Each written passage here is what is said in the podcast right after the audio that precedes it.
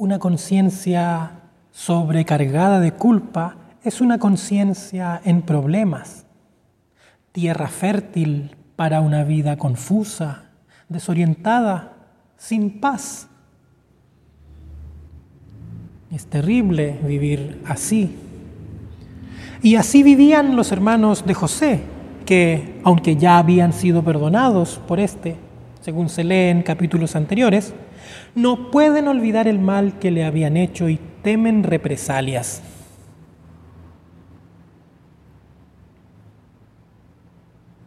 ¿Por qué viven así, cargados, como culpables crónicos?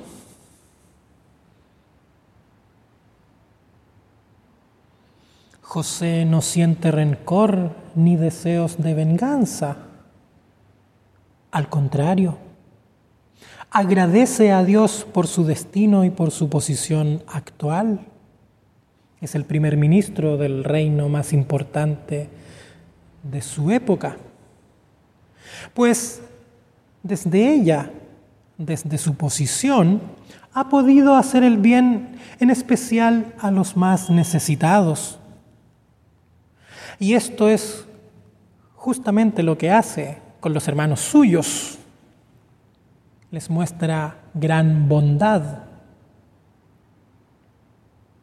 José paga el mal con bien. Pero esto que habitualmente rompe los patrones de maltrato y maldad, que hace emerger al culpable de las profundidades de su culpa para romper las ataduras y las cadenas que lo esclavizan, no resulta con sus hermanos. ¿Por qué? ¿Por qué no resulta si son hijos del mismo Padre, del mismo Dios, si fueron criados en el mismo camino?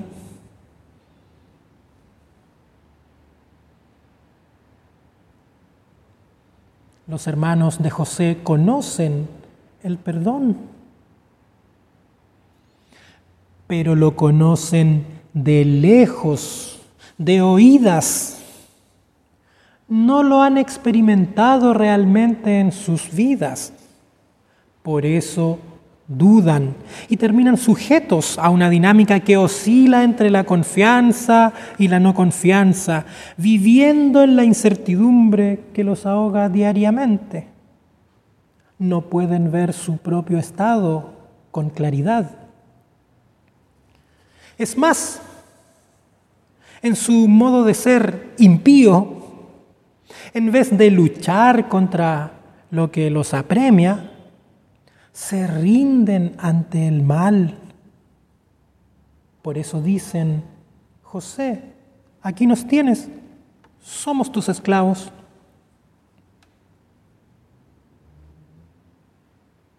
¿Por qué ofrecen esta solución? ¿Por qué? Entregarse como esclavos.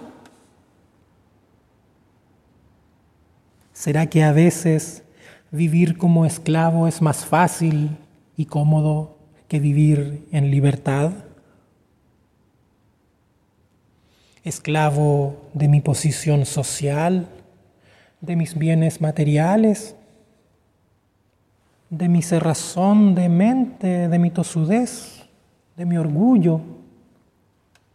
En el fondo el esclavo depende de su amo, depende de quien lo esclaviza. Su destino está en sus manos, su responsabilidad está limitada por él. Y todo esto le da cierto grado de seguridad.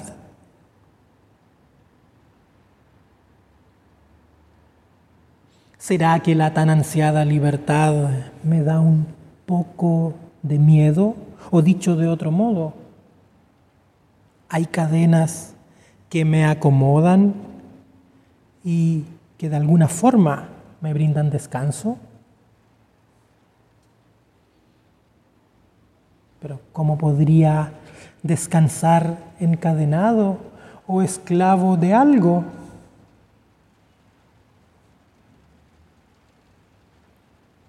Hermanos, hermanas, a veces es así. A veces es así y apenas somos capaces de ver más acá. Pero Dios quiere que veamos más allá, más allá de la comodidad, de los miedos, de las falsas seguridades. Y siempre quiere ayudarnos en ello no quiere que vivamos como los hermanos de José, ahogándonos en lo que podría ser y no fue.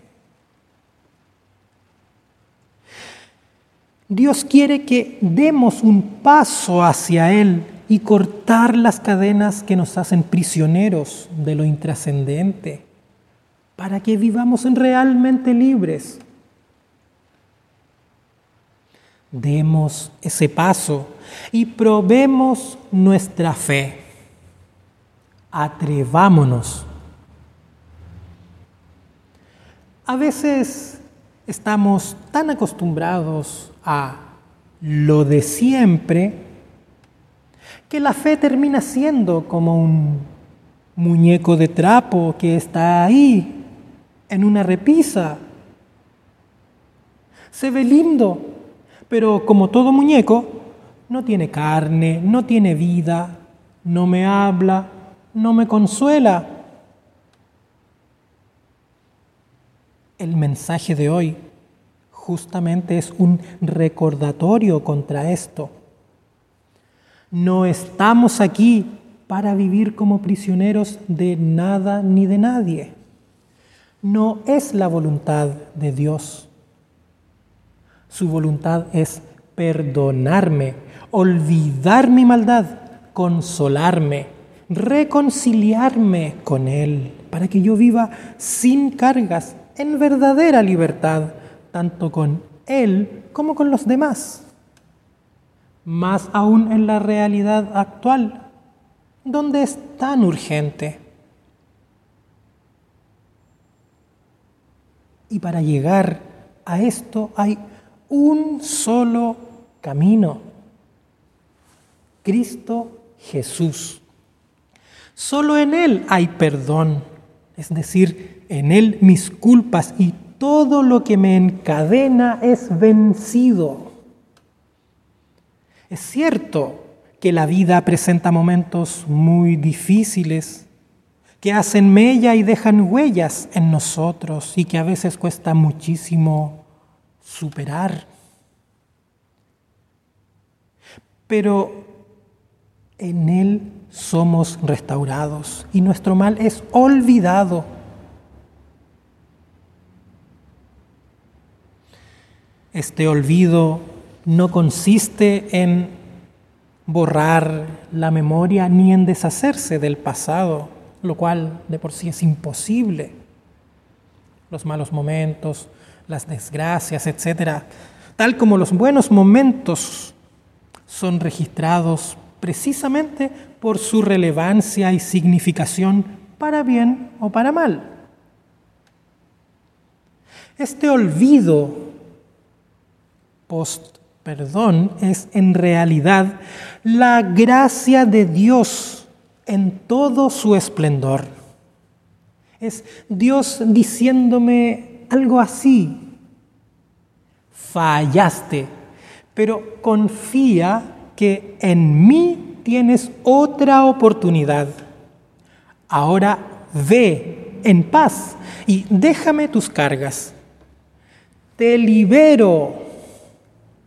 Vive confiado y seguro, haciendo con los demás lo mismo que yo he hecho contigo.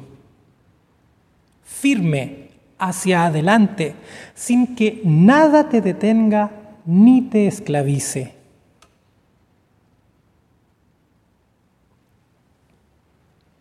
En esta certeza puedo vivir verdaderamente seguro, libre de cadenas y de las cargas que antes me inmovilizaban, sin temor al mundo actual, preocupado por lo que pasa a mi alrededor, sí, por supuesto, ocupado en ello también, pero nunca prisionero de sus dolores y males.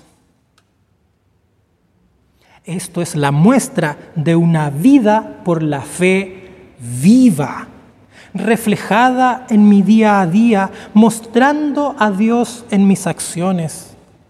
Dios obrando por mí y yo confiando en su poder.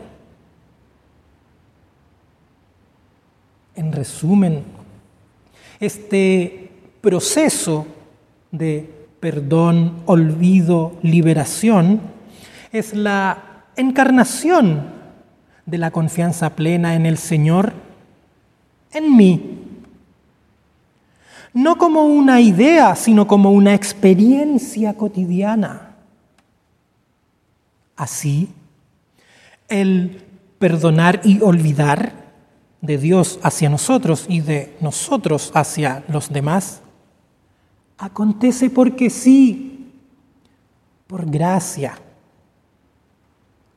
sin abstracciones, sin muchas vueltas porque es la consecuencia de la fe, de la obra de Dios en cada uno de nosotros.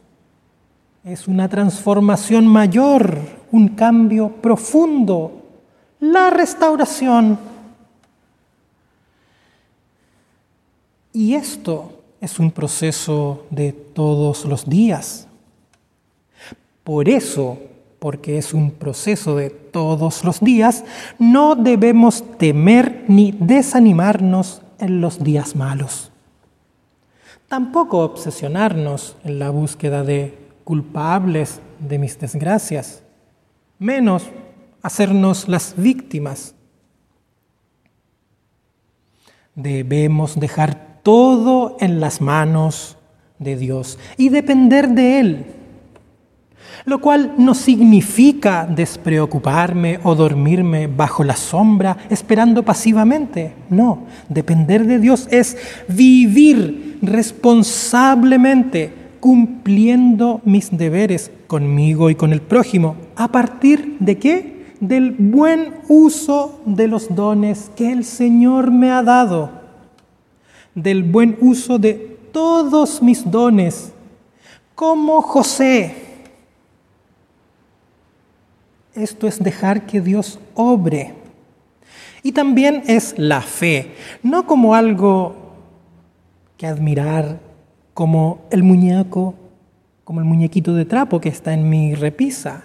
No, sino es la fe viva, encarnada en mí y en mi obrar, y que día a día me sustenta y me fortalece.